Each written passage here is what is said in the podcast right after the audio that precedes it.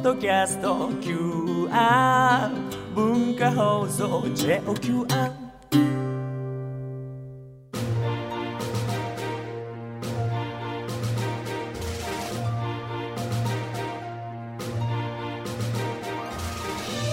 使える学び大人カレッジ金曜8時台は歴史を知れば世界の今が見えてくる世界史学科の時間です。世界史と地政学を使って今の国際情勢を読み解いていきます。では講師をご紹介しましょう。世界史学科の講師は寸大予備学校世界史科講師茂木誠さんです。お願いします。ありますよ。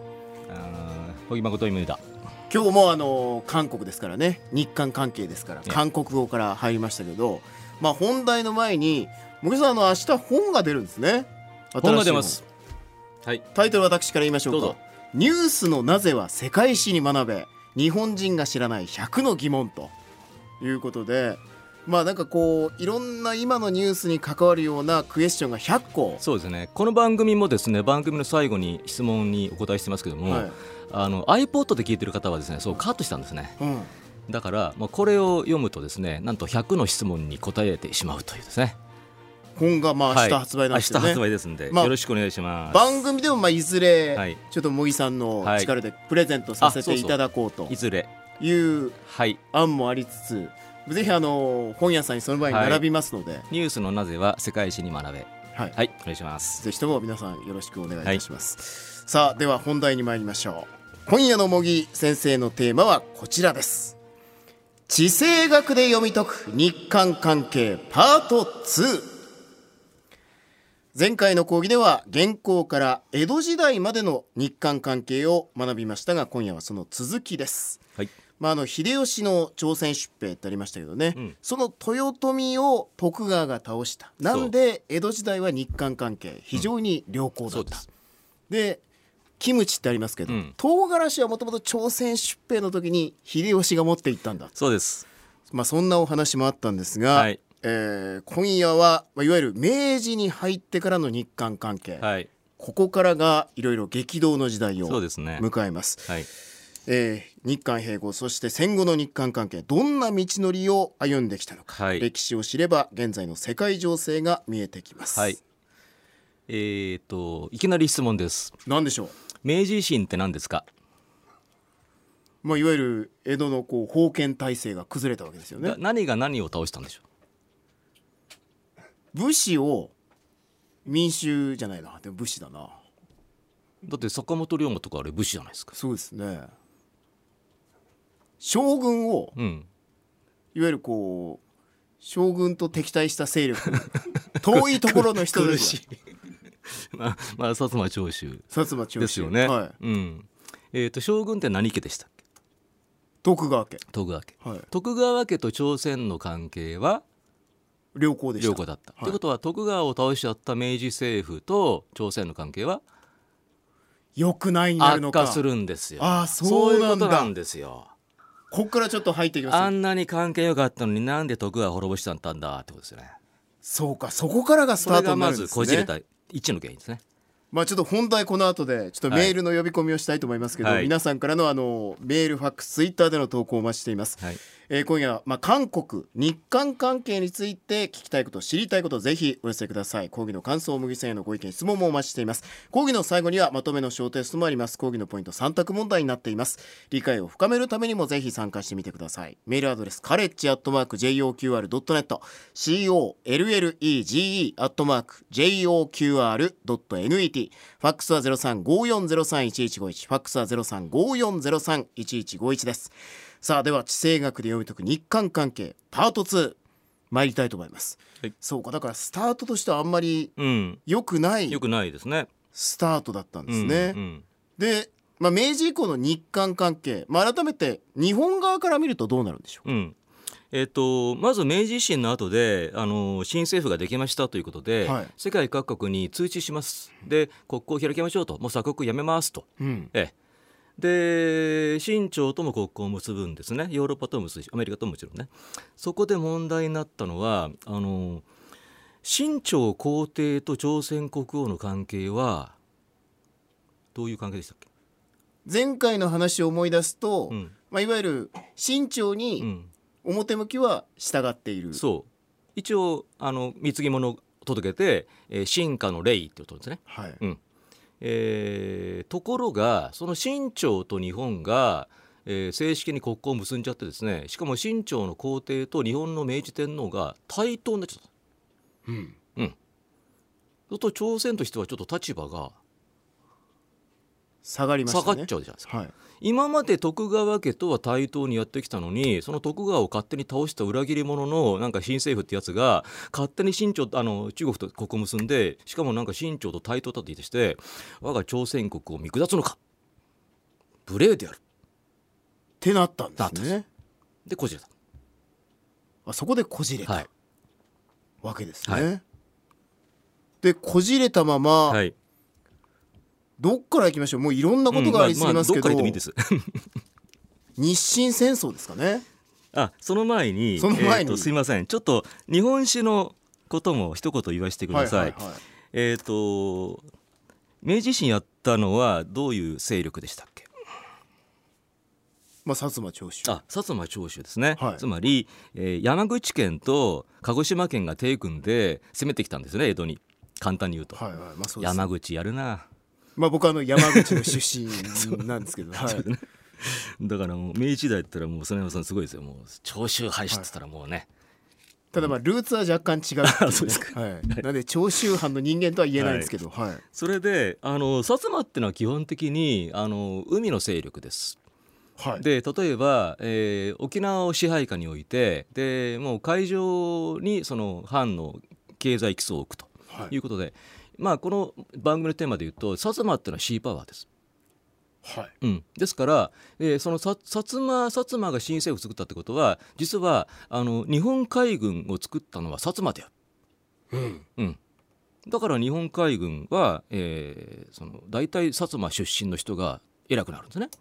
東郷平八郎とか。はい、はい。で、えー、と陸軍。陸軍はということは長州か。長州なんですよ。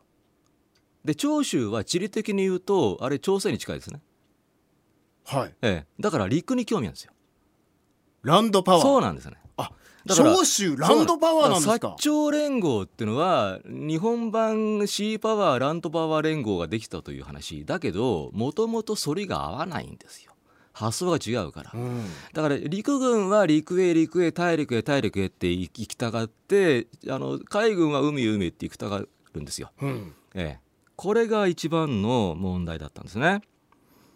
で最終的に陸であの中国と戦いながら海でアメリカと戦戦うというですね全く無謀な戦争をするのはそういうことなんですよ。なるほど、はい。やっぱ全てこの始まりうにん、理由があるわけですね、でまあ問題はその日韓うん。そうそう。関係でその間に日韓関係がどうなったってことで、はい。えー、と前回のおさらいですけども、えー韓国、まあ、朝鮮民族がこれまでずっと生き残れたのはなぜでしょまあ、いわゆるこう大国の脅威と常に接してきたんう、で、そう。この大国を怒らせないようにうにうまく付き合っていこうと。うん、むしろすり寄っちゃうという。ええ。えー。でずーっとほぼ2000年間ランドパワーが一番強かったんで、はい。まあ、いつもそう北京の方を向いていて北京でなんか政権が変わったら新しい政権にすり寄るってことをやってきたんですよ。朝鮮は。ところがアヘン戦争で清朝が負けてからどんどんどんどんランドパワーが落ちちゃってですね、うん。でわって台頭したのがなんか後ろにいた、あのー変な人して日本人とかいうよくわからない人して、うん。ええ、それで朝鮮の中で大混乱が起こったんですよ。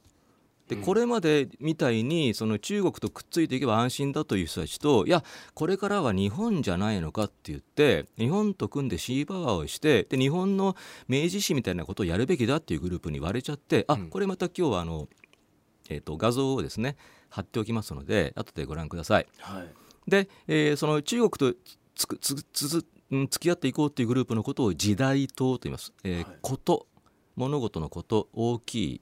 で政党の党はい。でことはですね。使えるっていうんですね。だから大国新朝に使えるグループっていう意味で時代党と言います。一方で日本とくっついたのが、えー開化派といって文明開化明治史に学べといううちがシーパワーですね。はい。まあ、今までのお話で、まあ、中国の王朝が変わるたびに旧王朝派と新王朝派で国内でいつもこう割れてたっていう朝鮮の動きがありましたけどそれがちょっと混乱しちゃったという。今回は初めて、いわゆるランドパワーかシーパワーかっようわからんと。ていう今までにないうん。分裂というか、うん。対立というか、それで派閥ができたんですね。で決定的な事件があって、えーまずは日清戦争ですね。はい。あれで日本が圧勝しちゃったんですよ。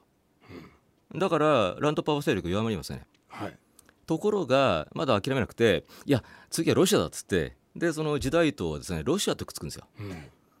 それで日本が今度ロシアと戦いますよね。はい。でどうなりました？勝ちました。圧勝ですよね。日露戦争。そうですね。はい、ええ、で完全にもうあの朝鮮におけるランドパワー勢力は、えー潰されちゃうんですよ。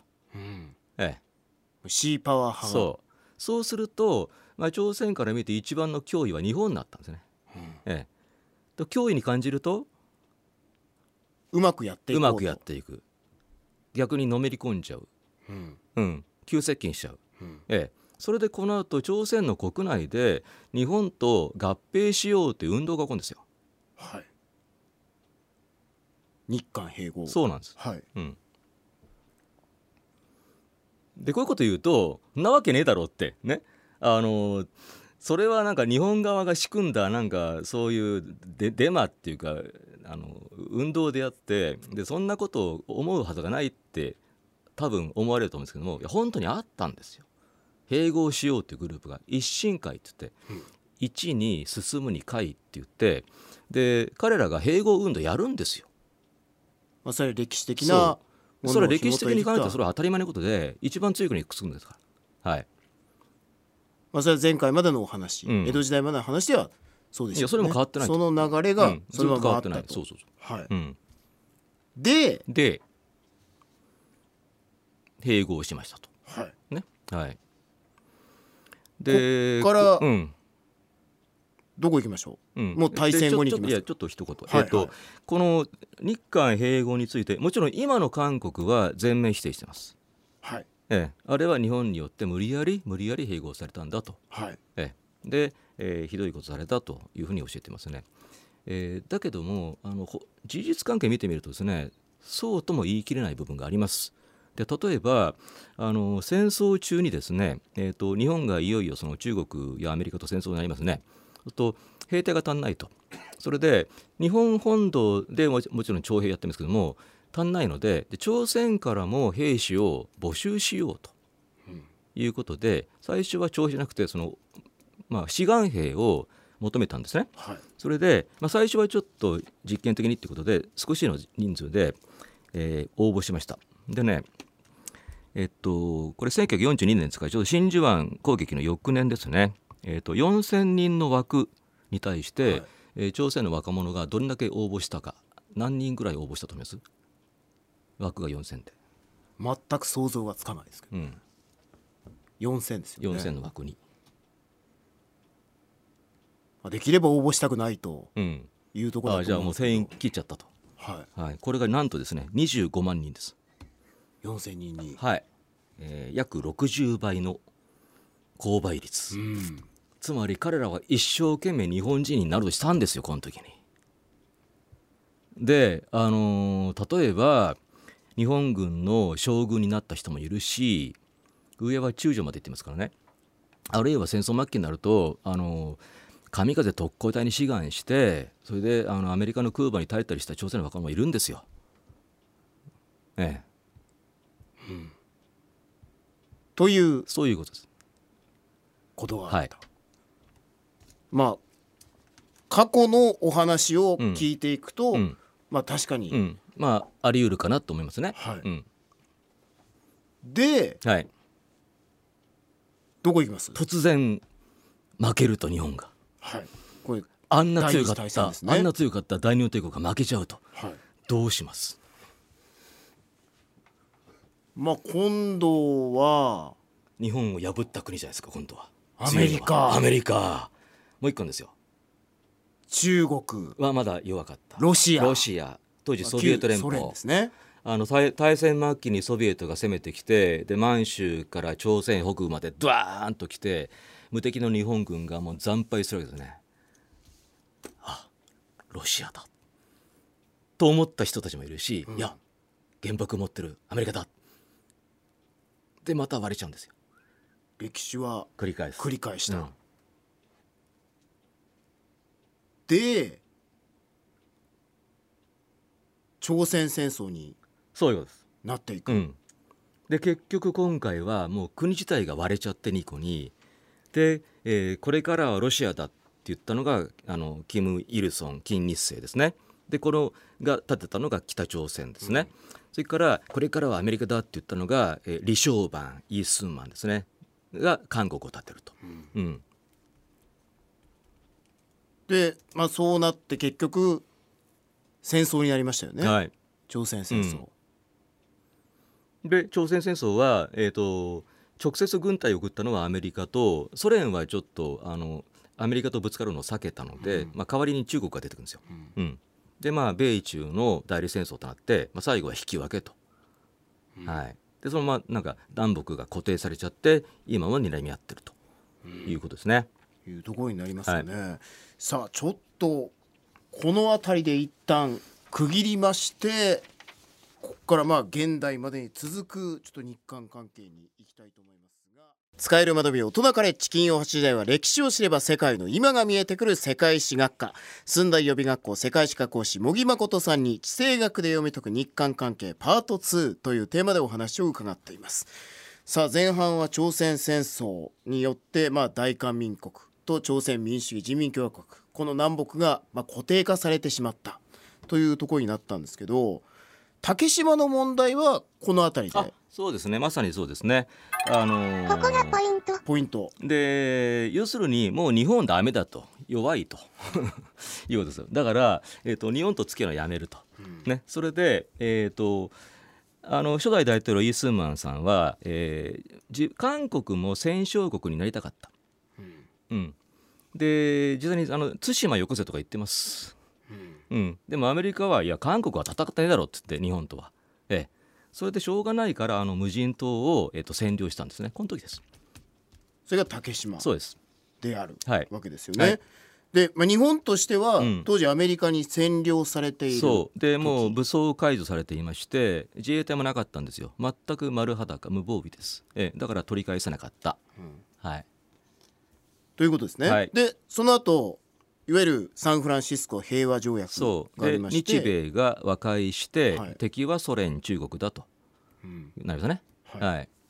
だから、まあ、アメリカから見れば、えー、と日本を古文にして、まあ、韓国も同じだと。だから古文同士喧嘩するんじゃないってことですよ、うん、だからまあうん、まあ、いわゆるこう韓国との紛争そは竹島のこともいやいいよ言わない言わない。黙ってろってアメリカの圧力です。っていうことになった。はい。でその後ですね、はい。李承晩、まあ、イスンマンからその後大統領になったのが、はい。今の今のパク・クネ大統領のお父さんですよね。お父さんですね、えーパク・チョンヒ、えーパ朴正規大統領ですね。はい。はい。で実はあのー北朝鮮の方が強かったんですこの時。うん。うん。っていうのは北の方が資源も豊富でで日本時代からすごい豊かだったんですねだからパク・チョンヒ韓国としてはなんとか韓国を強くしないとまた攻め込まれちゃうと。うん。そこで日本から援助をもらって、ええ、でできれば賠償を取って戦植民地時代の、うん、で韓国を再建しようと思った人です。うん。で日韓はい。基本条約がはい、結ばれるわけですよね。で最初は韓国は、えー賠償を払えと言ったんですけども日本側は拒否します。はい。はい、っていうのはあのイギリスやフランスやオランダや旧旧列強が植民地に、えー賠償を払った例は一回もないんです。うん。賠償っていうのは戦った相手に払うんであって負けた国がね、はい。うん、でそれでかなりこじれたんですけどまたアメリカが「おい喧嘩すんな」って言って間に入ってじゃあ賠償じゃなくて経済援助にしようとうん。いう名前を変えましてだったらいいよってなってであの5億ドルの莫大な支援を韓国に与えます。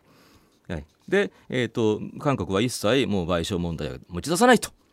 いうことを決めて、えこれが日韓基本条約と言います。65年です。はい、でもうちょっと残り時間が少ない中で東西冷戦にはい。本格的にこの辺り入って、入っていくんですがね。結局、えーどっちが勝ったんでしたっけ？冷戦っていうのはまあソ連が崩壊しましたんでそうですね。まあ、西側の勝利。そうそうそう。まあ、アメリカの勝利、ね。はい。はい。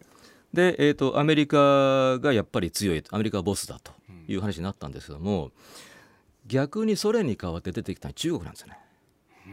今度は。そう。で中国の経済成長がものすごくて冷戦終結以降、うん、そうすると今度また韓国の中でいやこれから中国じゃねえかってまた揺らぐんですよ。うんうん、それで、えー、と最近の韓国大統領は猛烈な勢いで中国に接近してます。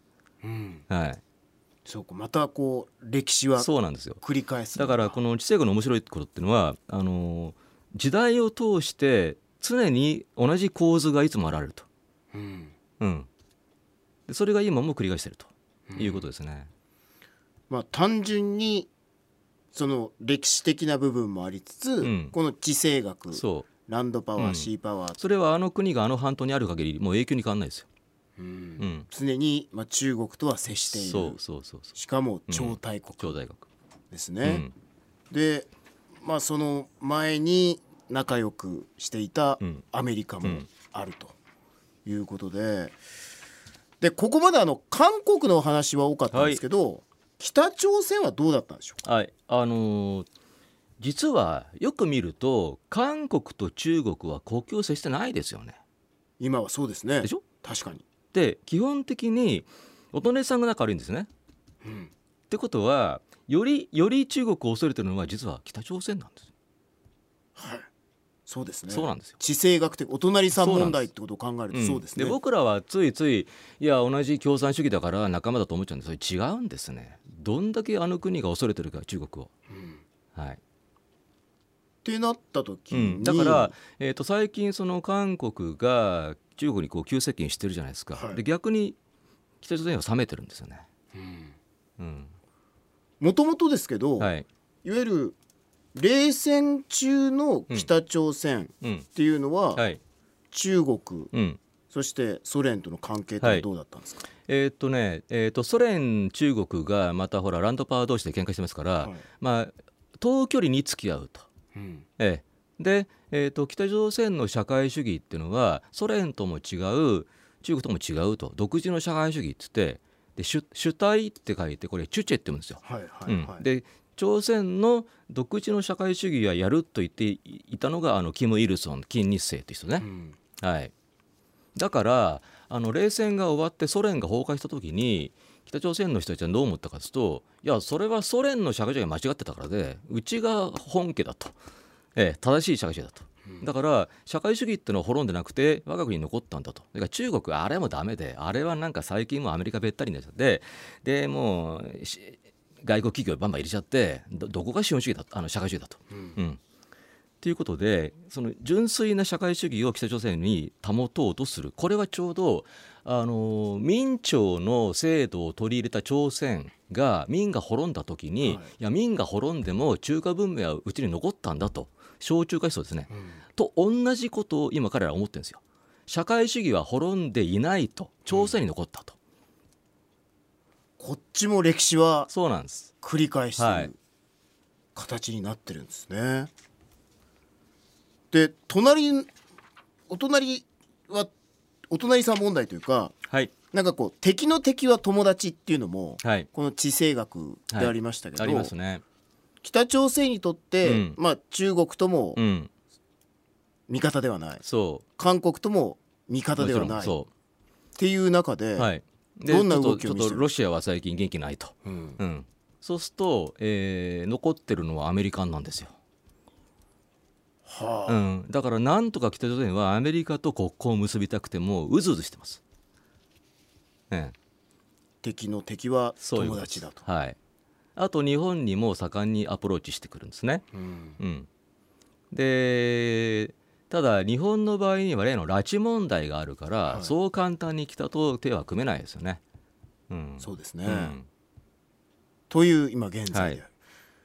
でまあ歴史の先生に聞くのもなんなんですけど日本としては韓国北朝鮮と、まあ、今後どう向き合っていくのが歴史から見るとどう思われますか、うん、だから、えー、と今までのまとめですからあのつまり強い国にくっつくわけですから、うん、だから、えー、と仲良くしようと思ったら強くなると、いうことです。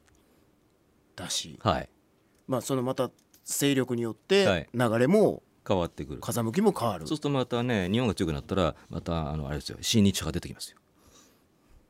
ということになるんじゃないか、は歴史を見ればと。見れば。いうことですね。はい。さあ、えー今夜寸大予備学校世界史科国もぐみごとさんに地政学で読み解く日韓関係パート2